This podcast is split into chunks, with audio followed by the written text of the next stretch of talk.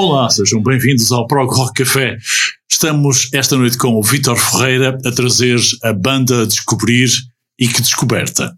Se bem que eu já lhe posso adiantar que a banda é muito conhecida comercialmente, mas ao nível do prog rock não foi muito estudada. Nós fomos estudar um bocadinho, já vai perceber como. Olá, Vitor. Espero que esteja tudo bem por aí. Aqui, a esta distância, as coisas não podiam estar melhores com esta descoberta para esta semana. É verdade, está tudo bem. Foi mais uma boa semana e espero que os nossos uh, seguidores, os nossos ouvintes também tenham tido uma ótima semana. E hoje vamos aproveitar um bocadinho a, a inspiração que, que nos surgiu a semana passada eh, porque isto é muito é uma coisa muito livre da nossa parte uhum. e nós eh, a semana passada estávamos a falar até um bocadinho desencontrados porque tu falaste dos Tears for Fears e dos Prefab Sprout eu depois acabei por falar dos Prefab Sprout e tu continuaste a falar dos Tears for Fears sim, e sim, acabamos sim. por hum, acabamos por eh, contextualizar aqui uma uma ideia excelente para o programa desta semana, certo. que é exatamente sobre os Tears for Fears e a dimensão progressiva da música desta banda do Roland Orzabal, que é um britânico com ascendência hispânica uhum. que tem um talento incrível e que na cena do prog rock eh, esta banda, como tu dizias há bocadinho, eh, não foi muito estudada. A dimensão dos, dos Tears for Fears na música progressiva, se calhar, porque eu não diria que é uma banda de rock progressivo, mas se calhar de pop progressivo. Sim. Não sei se concordas com isso. É, é uma... eu, eu concordaria, mas sem querer. Uh rotulá-los como fáceis no, no, no na capacidade de criar música progressiva. Eles têm uma capacidade de harmonia, de criar harmonias no rock progressivo com, um, com diria, um, notas muito pop que não há muitas bandas a fazerem isso, de facto. Não, nós, na altura que os uh, Tears for Fears surgiram, estávamos numa época de decadência do rock progressivo, já de uma época que praticamente havia poucas bandas a, a fazer um, um, estilo progressivo puro, mas os Tears for Fears, conscientemente ou não, um, arranjaram ali uma, uma ligação muito interessante, uhum. produziram coisas fantásticas uh, e, e, o que nós vamos ter nesta edição é, é um bocadinho uma retrospectiva da, da fase progressiva dos Tears for Fears, que esteve um bocadinho presente em vários álbuns e por isso nós vamos ter aqui uh, vamos trazer aqui algumas dessas, dessas músicas. Bom, depois deste desafio que nós hum, lançamos aqui para o Pro Rock Café, uma das hum, conclusões que eu tirei de imediato, Vitor, é que eu desejo, porque eles ainda tocam, ainda criam, arduamente que os Tia Sofias criem mais momentos prog para todos nós porque os que nós descobrimos aqueles que os, que os ouvintes vão descobrir uh, aqui com o prog rock hoje, em qualquer momento onde nos estejam a ouvir, quer no futuro, porque isto vai, vai, vai despoltar realmente essa descoberta, uh, vão valer a pena. Acreditem que sim. O Vitor tem esta lição mais bem estudada, obviamente.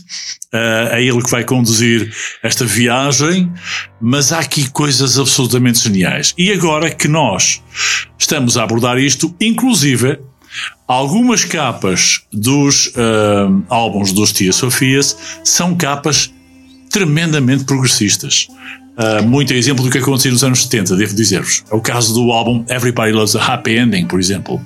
Sim, eh, que é um álbum já mais recente, 2004, é um álbum de 2004, 2004 é isso, é isso. que é o que eu tenho e que eu gosto imenso, além de, de todos os outros que, de que vou falar e que conheço bastante bem. Certo. Mas, eh, de facto, não sei se queres começar já pela, pela viagem propriamente dita. Vamos a isso, e, vamos a isso. E vamos, isso é que vai dar vamos para o primeiro para o primeiro disco e depois falávamos um bocadinho sobre este álbum The Hurting dos uh, Tears for Fears. Foi o primeiro disco lançado definitivamente. Houve uma, um primeiro lançamento em 82, mas em 83 foi o, foi o lançamento definitivo e, e falamos já sobre esta dimensão estratosférica e progressiva dos, dos uh, Tears for Fears. Vamos ouvir então The Hurting.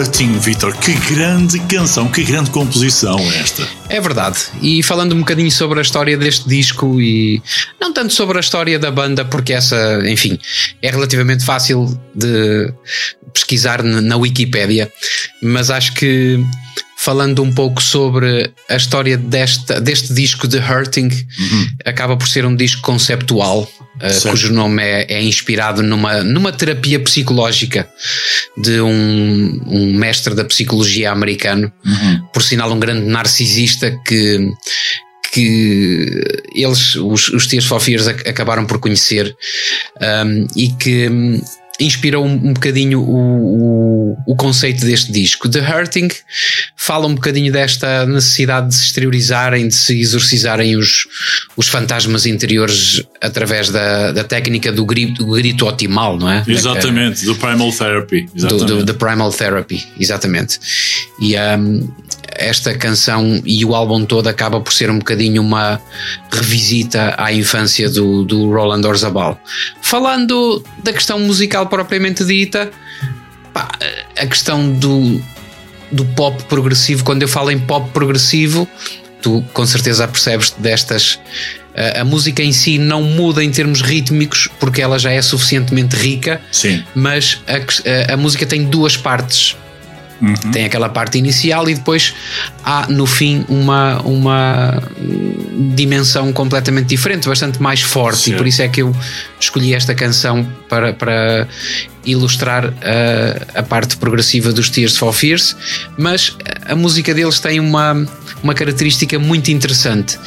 Tu, tu sabes e lembras-te que na altura eh, estavam a, a, a, emergir grupos como, por exemplo, os uh, Naked Eyes, os Classic Nouveau, Exatamente. os uh, Orchestra Manovas in the Dark, os Sem New dúvida. Order, aqueles grupos da, da, chamada New Wave, não é? Exato, exato. Já para não falar do, dos Joy Division, não é? Que, dos Stranglers. Peter Murphy estava também na altura Exatamente. Força, exato. Todo, esse, todo esse cocktail de influências acabou por ter um bocadinho uh, a expressão aqui nos discos dos Tears for Fears, especialmente na parte das percussões e das guitarras. Uh, tudo isto junto com a dimensão progressiva, eles ainda traziam muitas influências do, do rock progressivo, tal como acontecia com os Stranglers, por exemplo, uhum. mas uh, este foi o primeiro grande fôlego não é? do, do pop progressivo e da dimensão progressiva da música dos Tears for Fears. Certo. Uh, neste disco conceptual, não é? Mas tu concordas que, é o, que, que, que o, a influência deles será mais inspirada numa, numa nuance mais Beatlemania com pop e depois misturando ali uh, um bocado de soul, jazz e até alguma, alguma hum, psicadelia. Sim, sim. A questão da psicadelia está presente. Há de facto ali uma influenciazinha dos Beatles em algumas Neste disco não digo tanto, se calhar no Seeds of Love nota-se um bocadinho mais. Exato, exato. Sim. mas, eh, mas aqui, aqui o, o que tu ouves, aqui e no disco a seguir, que é o que, que saiu dois anos depois, o Songs from the Big Chair. É, que foi um, é, um, foi um sucesso maciço esse. Foi, não é? Foi, porque este, este aqui tinha, tinha os êxitos, o Change, o Mad World, uhum. não é? Exatamente. O, o Songs from the Big Chair teve o Everybody Wants to Rule the World. Que, foi, teve... que é o eterno, eterno clássico, não é? Aquela sim, música que põe qualquer pessoa bem disposta. E que depois foi, foi aproveitada para, para o Live Aid, Everybody Wants to Run. The run the World foi, foi recolocada. Foi recolocada é, é verdade. E curiosamente, em relação a esta música do The Hurting, e já que estamos a falar no Live Aid, o sample de bateria foi aproveitado. É, aquele. Sim. Sim. Foi aproveitado para o início da música do, do, do Bob Geldof e do, do They Know It's Christmas, não é? Uhum, Aquela uhum. música Está do, agora na altura de, de pegar isso novamente, não é? Exatamente. música de Natal que. Que é imortal, que é imortal, sem dúvida. Essa música uh, que foi feita assim às três pancadas num fim de semana, mas que não podia começar melhor com um sample dos Tears for Fears. E, e, foram eles os grandes responsáveis até pela produção desse, desse tremendo single, desse tremendo feito que foi reunir toda aquela gente. Teve muito a ver, teve muito é, a ver. É. Até porque o, o, Bob Geldof também, o Bob Geldof e o Dmitry Sim. tinham muitas ligações, portanto havia claro, ali claro. connections. Sem dúvida alguma. Vitor, um, é uma descoberta é, importantíssima e a próxima música ela é das minhas favoritas do final da década de 80, a música em si. O álbum é um, eu não diria o meu favorito, mas é um dos 10 mais daqueles, daquele final de década. Um, e naquela final de década estávamos todos ainda a querer desligar-nos do, do rock progressivo que, enfim, que, que, derivou muito para o rock mais comercial na década de 80, por influências das editoras, naturalmente, e das vendas, mas os um, Tia Sofias conseguiram, de alguma maneira, com este álbum, um, de onde vais retirar, fomos retirar esta, esta próxima música, tu vais apresentá-la, um, eles conseguiram revitalizar uma onda de rock progressivo como tu disseste, um, um pop progressivo um, que, que, surpreendia pela, pela qualidade de, de composição não, não, não imediatista, quer dizer, não era fácil calcular o que é que se ia fazer a seguir, mas as variações são enormes e há várias secções nas músicas, sendo ela pop, sendo o álbum todo ele pop, não é? Não, e depois aqui há, sim, exatamente, o cocktail de instrumentos que eles escolheram pela primeira vez Uh, misturaram os sons eletrónicos com saxofones e, uhum. e percussões uh, acústicas. Sim. Houve aqui a preocupação de uh, conseguir uma sonoridade nova, não é? Um bocadinho inspirada no, no, na ideia do Pet Sounds também, não é? Naquela ideia do, de, fazer junções improváveis de instrumentos e certo, de sons. Certo. E depois foram buscar além do saxofone que, que, lhe empresta aquele lado mais jazz e, e, a sensualidade, foram buscar uma diva que, que é a Oleta Adams, que esteve, que, que emprestou a, voz a, a, boa parte do disco. Um disco espetacular, aliás, como saíram muitos no, no final de, da década de 80.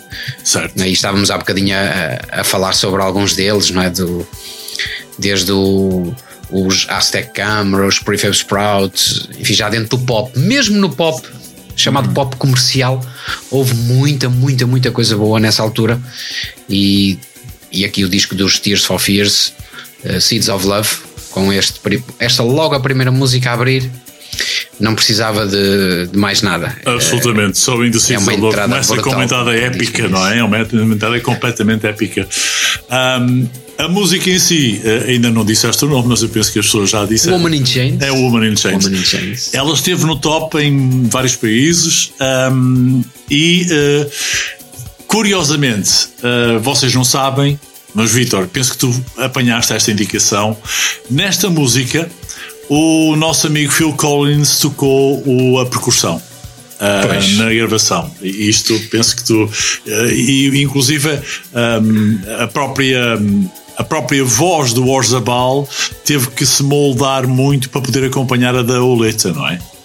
Exatamente, porque a Oleta tem uma voz potentíssima. Aliás, eu até nem consigo perceber muito bem como é que o Phil. Mas o Phil Collins, enfim, é um baterista exímio, ele sabia bem o que estava a fazer. Claro. E a questão, a questão da, da a questão rítmica aqui está muito, muito rica. A batida é, é uma coisa completamente fora do, do habitual para um, para um slow. Isto no fundo é um slow, é, é, um, é uma balada. É. Uma mas balada. Eu, mas eu considero um hino, é um hino feminista, sim, é um hino feminista, sem é. dúvida.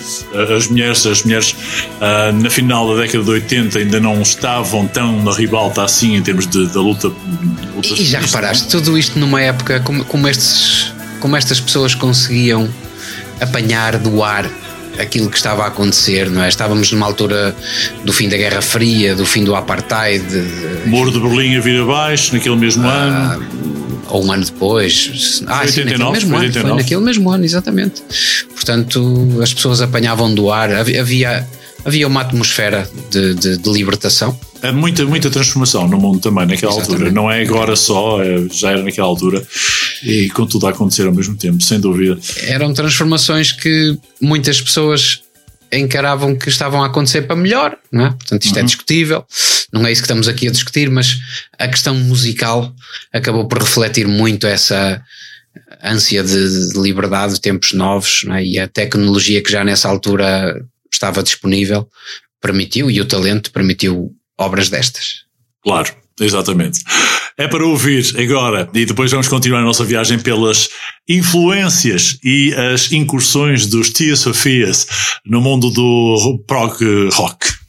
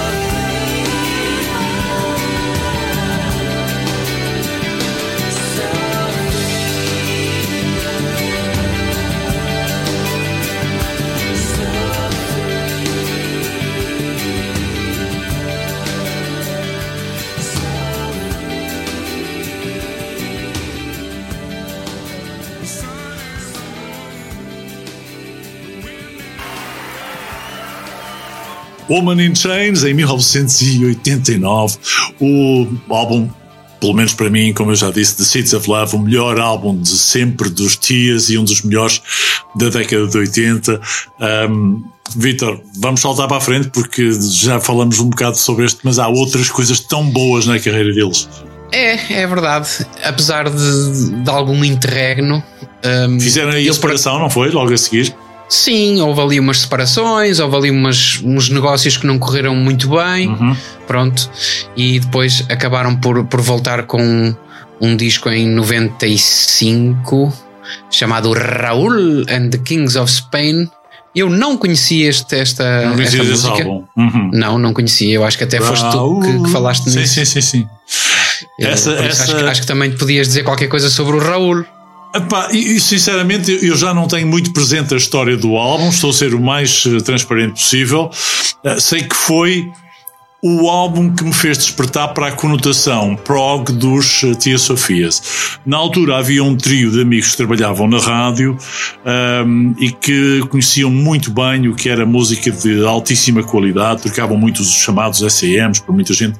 SM era uma etiqueta extremamente cara, os discos custavam muito dinheiro e normalmente só se deveria tocar SAMs com agulhas de. Um, Uh, com cabeças de cerâmica. Portanto, e, Sim, e aquelas era... agulhas da ortofone. Exato. Portanto, é, tudo isto tinha que ser. E depois com luvas, pegaram-nos nos vinis com luvas e, ah, e é, atenção. Objetos de culto. É, é. E, uh, e atenção, porque isso é muito sério mesmo. É, é, é, era difícil saber tocar um disco daqueles como deve ser e cuidar dele e ter um disco daqueles significava que tinha uma obra-prima normalmente, porque a SM só gravava obras-primas. E o Roland Kings of Spain uh, foi um álbum que estava conotado com, essa, com esses standards, não, não era um disco SAM, mas eles, essa equipa desses três amigos de Oliveira das Meias, um, os Ruiz e o, e o Eduardo, uh, que já não está entre nós. Uh, e o João também. Sim, o João. Uh, tratavam de nos dar esta cultura muito mais vasta, muito mais. Eu ainda conhecia o João. Conheceste? Que fazia, fazia autênticos investimentos em, em, em discos, em SAMs, especialmente em malhas de malhas de vinil, portanto aqueles certo. maxis de certo. 12 polegadas certo. Mas isso, enfim, são outras músicas. É, é verdade. Mas, meus caros, uh, Kings of Spain é a demonstração de que um, as, eh, as histórias uh, são contadas de muitas formas. Uns sabem contá-las bem, outros não, não tão bem, mas cantá-las e tocá-las desta forma ou recriá-las, passar uh, um, uma, uma história do, do, do, de um simples cidadão que se chama Raul com o rei de Espanha desta forma, vocês só perceberão se ouvirem o álbum todo. Mas é Eu também... acho que isto tem um bocadinho a ver também com a própria origem hispânica do, do Orzabal. Do Orzabal. É? Portanto, ele, ele quis falar Não. aí um bocadinho, reportar aí o pessoal à, à família acredito, e, acredito, às origens dele. Acredito, sem dúvida. Um, isto, isto, foi uh, um, um, álbum que foi, foi um, também um álbum que chegou ao, ao, ao, top 20, ao top 20 em vários países. Não houve, não houve realmente grande contestação de que eles tinham uh, chegado ao, ao, ao topo.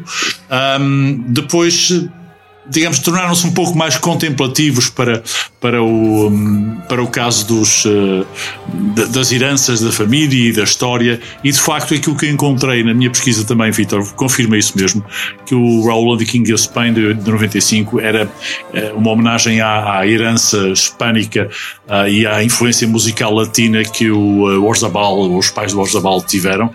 E Pelo menos passaram. uma das músicas, porque pelos vistos ele não considera, o Orzabal não considera o disco um disco conceptual ou um disco que pretenda fazer isso do princípio a fim, mas há ali umas alusõezinhas, mas, sim, mas sim histórias contadas, Exato. mesmo que não seja na primeira pessoa, mas pelo menos a nível musical e de sonoridade. Uhum. E já agora, se puderem, não deixem de ouvir. E Vitor, e essa foi uma das melhores uh, descobertas também neste álbum que eu hoje tive a oportunidade de rever. É o, a música Me and My Big Ideas, que é outro dueto com uma revolta, uma, uma reunião volta aí com a Lolita Adams, Bom, do Orzabal. Uh, e que é também fantástica, mais uma música fantástica.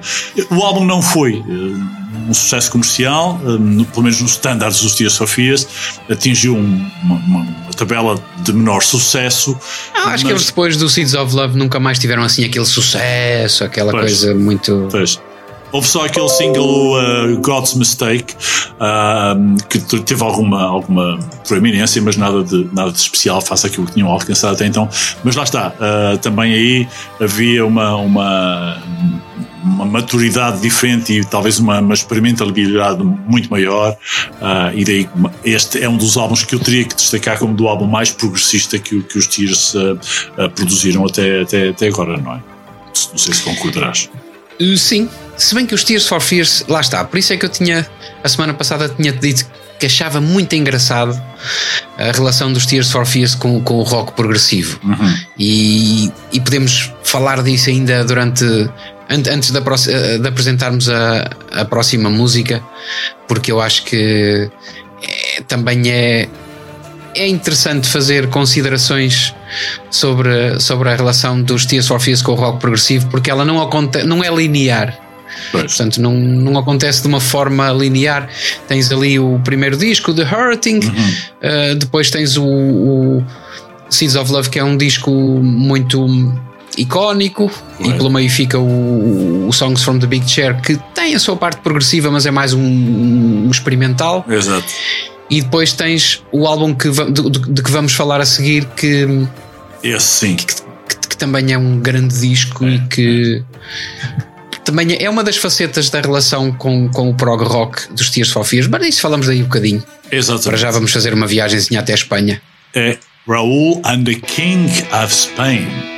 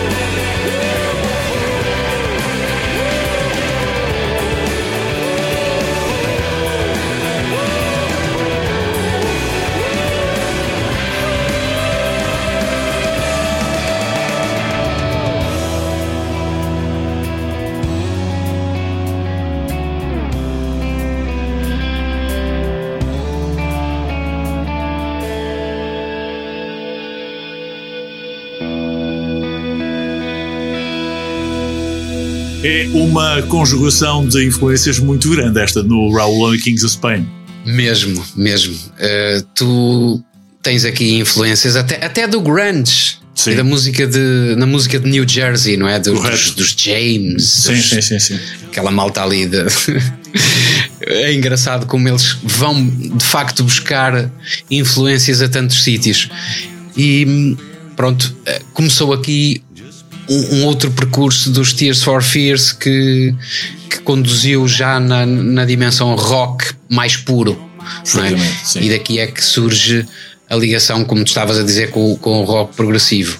O disco que, que, foi lançado em 2004, que é o Everybody Loves a Happy Ending, uh, tem um bocadinho de tudo, tem um bocadinho do progressivo, tem um pouco também daquela, daquele lado mais refinado e, e jazzístico dos, dos Tears for Fears. Sim. Aquelas progressões de acordes muito tranquilas Uh, por exemplo, o Secret World é um single que eu gosto muito.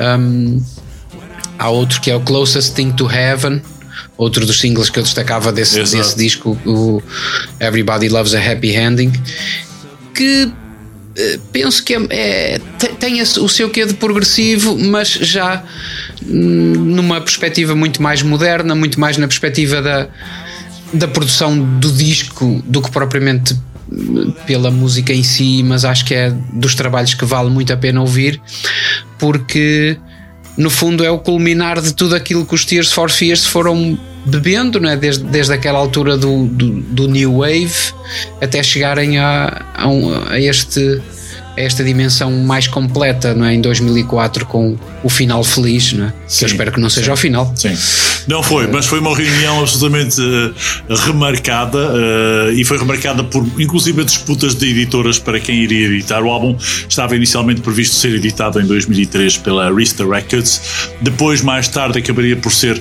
Um, colocado fora até pela própria Universal Music e saiu então em uh, 2004 uh, com, com inclusive uma tour onde teve mais uma vez a participação da Olita Adams.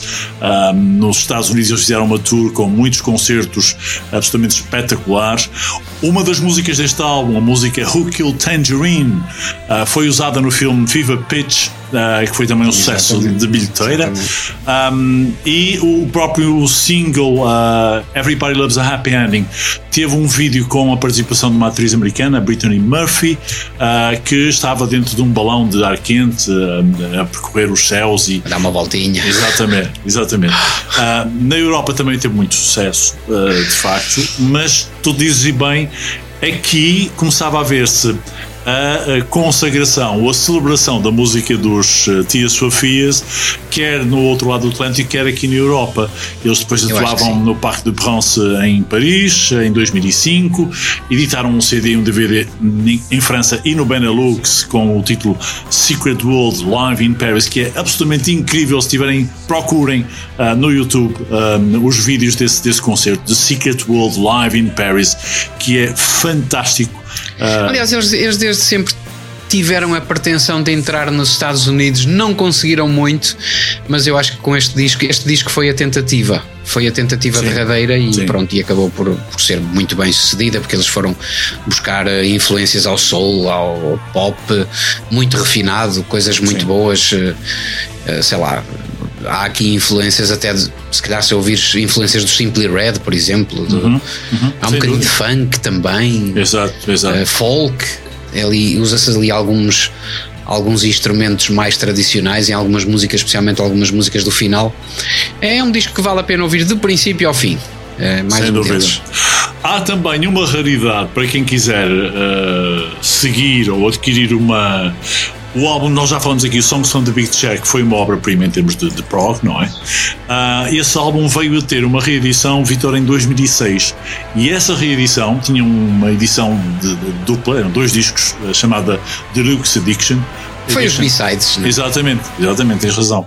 Uh, portanto, que tornou que expandiu ainda mais a edição de 99 do Songs from David Share para 2006. Ora, isto incluía 28 músicas uh, em quatro secções epá, e que é, é... eles acabaram de publicar as avarias, as sim, avarias sim, sim, mas tinha... que eram avarias muitíssimo boas. E tinham muitas versões, muitas versões maxi, muitos remixes, uh, o Mother's Talk, uh, o Mad World também, Working Exato. Hour, por exemplo absolutamente fantástico. Não, não vale a pena uh, procurem estas raridades porque aí vê-se bem a capacidade de produzir, de, de criar harmonias e, e, e, transformar o que eles criaram de uma forma mais atual, eu diria, não é, Vitor? Uh, sim, com, com as primeiras baterias programadas, não é? ao estilozinho dos clássico novo e aquelas, aquelas batidas muito datadas, mas as ideias são, são intemporais. Bom, e se vocês acima disto tudo, estamos a falar de prog rock, se lembrarem de bandas que tiveram origem no pop ou no pop rock dos anos 80 e pensarem alguma vez numa junção absolutamente estratosférica a nível de prog e do pop e do uh, pop prog junto, basta dizer-lhes aquilo que eu uh, vou revelar a seguir, depois de ouvir a próxima. Victor, um, qual é que é? É, Everybody Loves a Happy Ending. Vamos ouvir. É uma grande, grande música. E a história, essa aí, é de todos. Todos nós gostamos disso.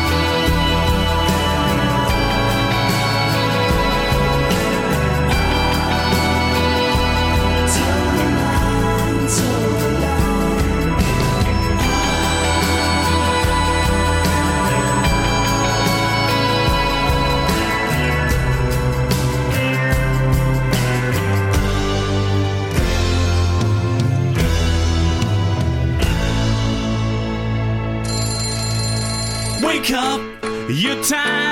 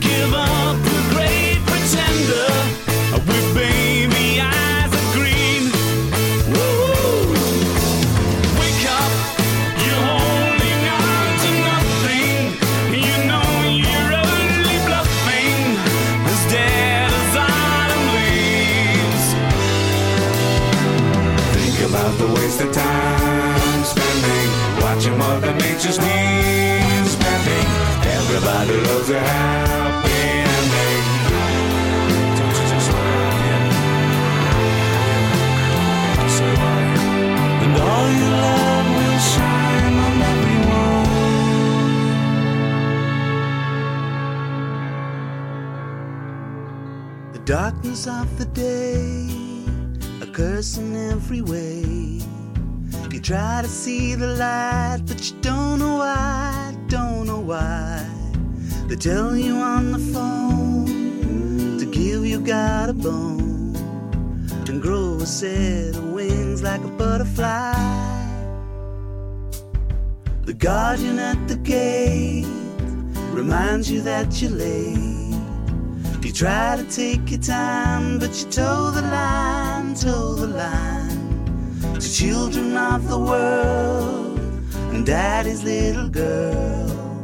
The grass is always greener on the other side, so stay and breathe new life.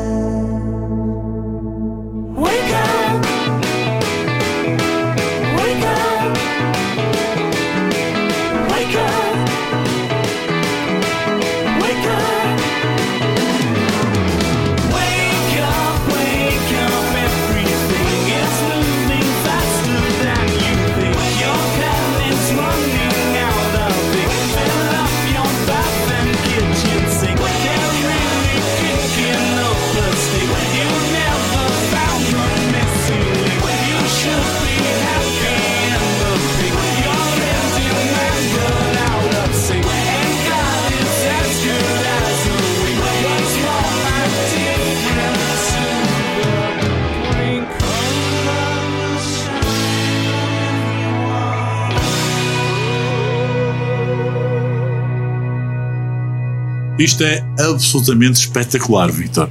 É. É, e é prog rock, não, não, não, não tenham nenhuma dúvida disto. O, o álbum é, é fantástico, mas eh, a música em si, eh, enfim, não, não dá para fazer muitos comentários para além daquilo que tu já Não, disseste. é, é, é muito interessante onde nós falamos em rock progressivo e acabamos por viajar pelo mundo, basicamente, não é? Falamos em rock progressivo e acabamos por ir descobrir coisas que a, a música tem estas conexões, estas ligações e, e os, os criativos ah, estão sempre estão sempre a apanhar do ar as influências e aqui ah, os Tears for Fears são brutais. Sem dúvida. Bom, depois saltamos para a frente. Ah, os Tears of Fears continuavam então, ah, a partir de 2010 e até ao presente, a fazerem périplos por todo o mundo. Ah, o Orzabal e o Smith a fazerem uma, uma grande dupla. Eles fizeram em 2010 uma aparição meteórica numa tour feita na Oceania. Eles viajaram na Austrália e na Nova Zelândia. Imaginem, meus caros, com os Spandau Ballet. Ah, é- é- deveria ter sido uma coisa incrível assistir a concertos destes. Ah, não, não sei se existem registros de vídeo ah, disponíveis na net, É um mas combo muito interessante. deve ser bem interessante. Ser- é evidente que eles não misturavam, faziam cada um a sua parte do espetáculo, mas o clima e o estímulo. Mas olha que há muita complicidade em termos de som, não é? Pois, precisamente. Especialmente nos primeiros discos. Claro que depois eles, os Tears for Fears, pronto, aca- acabaram por evoluir Hum, sim, para, um, para, outra, para outro patamar, não é? Acabaram por ter uma dimensão bastante mais rock e os Spandau Ballet desistiram ou, ou- e acabaram por decair em termos musicais, eh, decaíram Pois, muito. pois.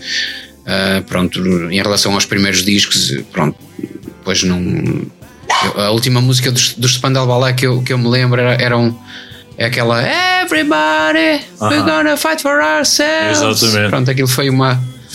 Foi um último fôlego que já nem. Enfim. Mas, mas ah, com os Tears for Fears e especialmente a relação com os últimos com os primeiros álbuns, não é? certo. as, as, eh, baterias programadas e algumas técnicas vocais que eles usavam e métodos de produção eh, eram muito semelhantes. Exatamente. Exatamente. Ahm, também queria revelar-vos que estes trabalhos dos Tears of Fears ainda hoje merecem uma, um estudo aprofundado, não só da nossa parte, com a devida humildade, mas eu posso dizer-vos que nas pesquisas que realizei, detetei que em 2020, em fevereiro, estávamos nós ainda nas vésperas do Covid-19, o álbum Songs from the Big Chair foi sujeito a um episódio na, na, na, na- naquela série da BBC Classic Albums. E este, um, ele tinha uma, uma, uma série de entrevistas com, com gente ligada à criação do álbum e, ao, e ao, ao sucesso uh, consequente, um, e comemorando assim o 35 aniversário um, da lança- do lançamento deste álbum. Uh, E este, este hum, documentário da BBC Series Classic Albums Tia Sofia está disponível uh, no, nos arquivos da BBC, podem pesquisar no, no, no site e também aparece uma parte das entrevistas uh, no próprio YouTube. Isto também tive a oportunidade de ver uh, quando fiz essa pesquisa pelo YouTube para ver o que é que tinha de uh, recent interviews, e era o caso. Portanto, além disso, Ainda hoje, ainda hoje, meus caros, o novo single de Tipping Point eh, que o Vitor selecionou para ouvir em último, but last but not least, neste caso, é, o primeiro, a primeira faixa do novo álbum ah, que foi editado em fevereiro, ah, melhor, que ah, poderá sair em fevereiro de 2022. Ah, Tipping Point. Portanto, isto é ah, uma, uma, uma antecipação, antecipação, já, é. mas que é quanto a mim, extremamente prometedor, Vitor. Não, não sei como é que chegamos até aqui, mas hum, os auspícios são dos melhores para, para este futuro. Eu penso trabalho. que sim, porque com, enfim, com os novos métodos de produzir música, com ah, as sonoridades que, que existem hoje e, e, e os Tears for Fears continuam com uma vitalidade espetacular, continuam Sim. em excelente forma. Sim, E este disco, Tipping Point, é mais uma prova disso, não é? certo. Ah, muito fiel ao estilo de 89, Pois. muito. Pois. é? Sem muito, dúvida, Muito sem dúvida. próximo, aquela, aquela riqueza melódica, as letras com, com muitas conotações, sempre aquela. E muita variedade, muita variedade de, de programações ali, quer dizer, não, sim, não, não, é sim, é só, não é só de um tipo de. Ou é, não é só a percussão, não são só os teclados, existe ali uma série de, de efeitos de trabalho de, de, de experimentação muito, uh, muito profícuo, acho Existe eu. muita harmonia, exatamente, e muita, muito trabalho de harmonizar ah, as várias partes de uma música, porque uma música não é só os instrumentos, é toda a ideia claro. e também a produção, e acho que aqui eles são geniais. Mas é preciso muito muito trabalho. É preciso muito trabalho para chegar àquele nível de produção, Vitor. Muito é, trabalho mesmo.